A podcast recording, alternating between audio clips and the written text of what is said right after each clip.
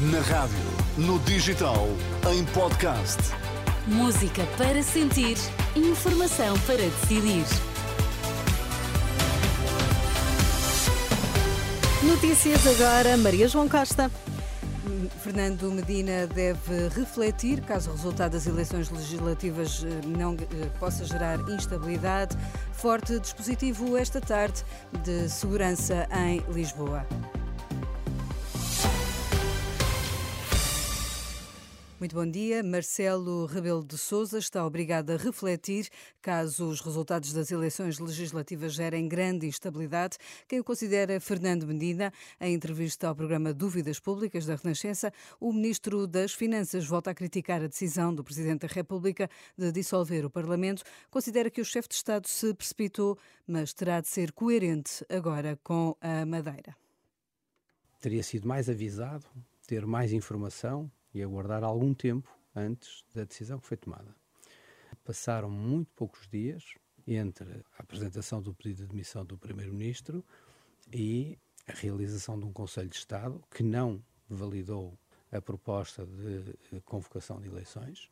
Uh, veremos o que é que os resultados das eleições antecipadas vão dar.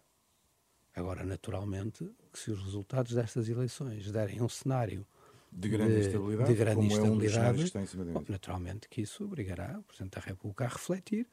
E a assumir responsabilidades políticas? Eu acho que lhe cabe uma reflexão sobre uma decisão que foi dele.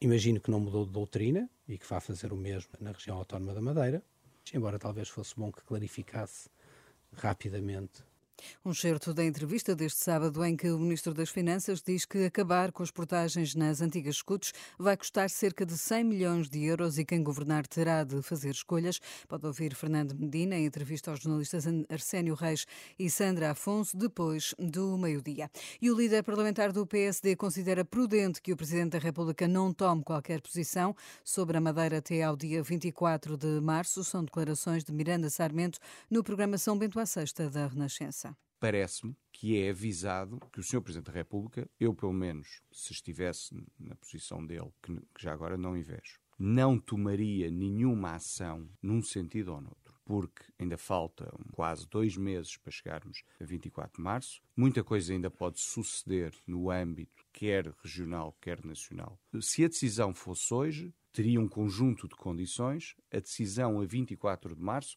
ou após 24 de março, terá outra.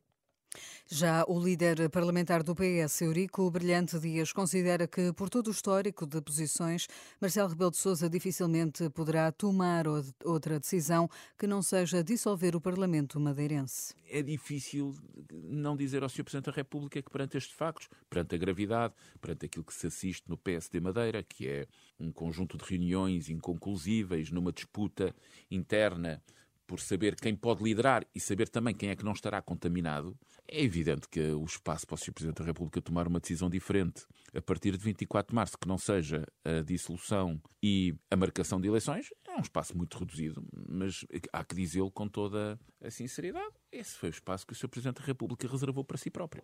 Declarações à programação Bento à Sexta, que pode ouvir de novo no site da Renascença. A PSP vai colocar esta tarde nas ruas de Lisboa um dispositivo reforçado com elementos do Comando Metropolitano e Divisão de Trânsito apoiados pela investigação criminal, equipas de intervenção rápida e o Corpo de Intervenção. É a resposta da PSP depois do Tribunal Administrativo de Lisboa ter confirmado a decisão da autarquia de proibir a manifestação contra a islamização, que está convocada para as seis da tarde entre o Lar Camões e a Praça do Município, numa resposta à considerada manifestação xenófoba. Um grupo de associações de imigrantes e movimentos antirracistas marcou também para as quatro da tarde um arraial popular no Largo do Intendente. Incêndios florestais no Chile causaram pelo menos 10 mortos. O presidente chileno anunciou o estado de exceção. As chamas obrigaram a retirada de moradores de seis localidades no centro do país. No futebol, Porto e Sporting entram hoje em campo. Os Leões procuram consolidar a liderança da Primeira Liga na deslocação a Famalicão às seis da tarde. Às oito e meia, vez do Porto receber o Rio Ave, o treinador azul e branco, Sérgio Conceição, fala de um jogo complicado. É uma equipa que hum, perdeu um jogo neste ano, ou seja, em 2024 foi contra, contra o Benfica. Um, sabemos das dificuldades, é, um, é um, uma equipa também que, que de uma forma inteligente e estratégica se apreciou bem agora neste mercado de, de janeiro. Um, por isso, cabe-nos a nós uh, descobrir o caminho e o melhor caminho para ganharmos o jogo da, da manhã, um jogo difícil. Já Luís Freire do Rio Ave reconhece a boa fase do Porto, mas quer conquistar pontos. Sabemos que o Porto está numa grande fase, a marcar muitos gols, marcou 5 ao Moreirense, 3 agora ao Farense, portanto sabemos que estão, estão soltos.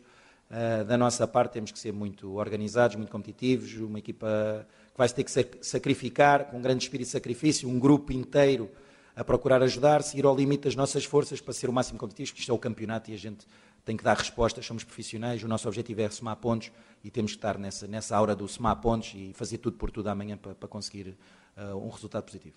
Porto Rio Ave, Sporting Famalicão são jogos que pode acompanhar na Renascença. Fique com a Carla Rocha, bom dia.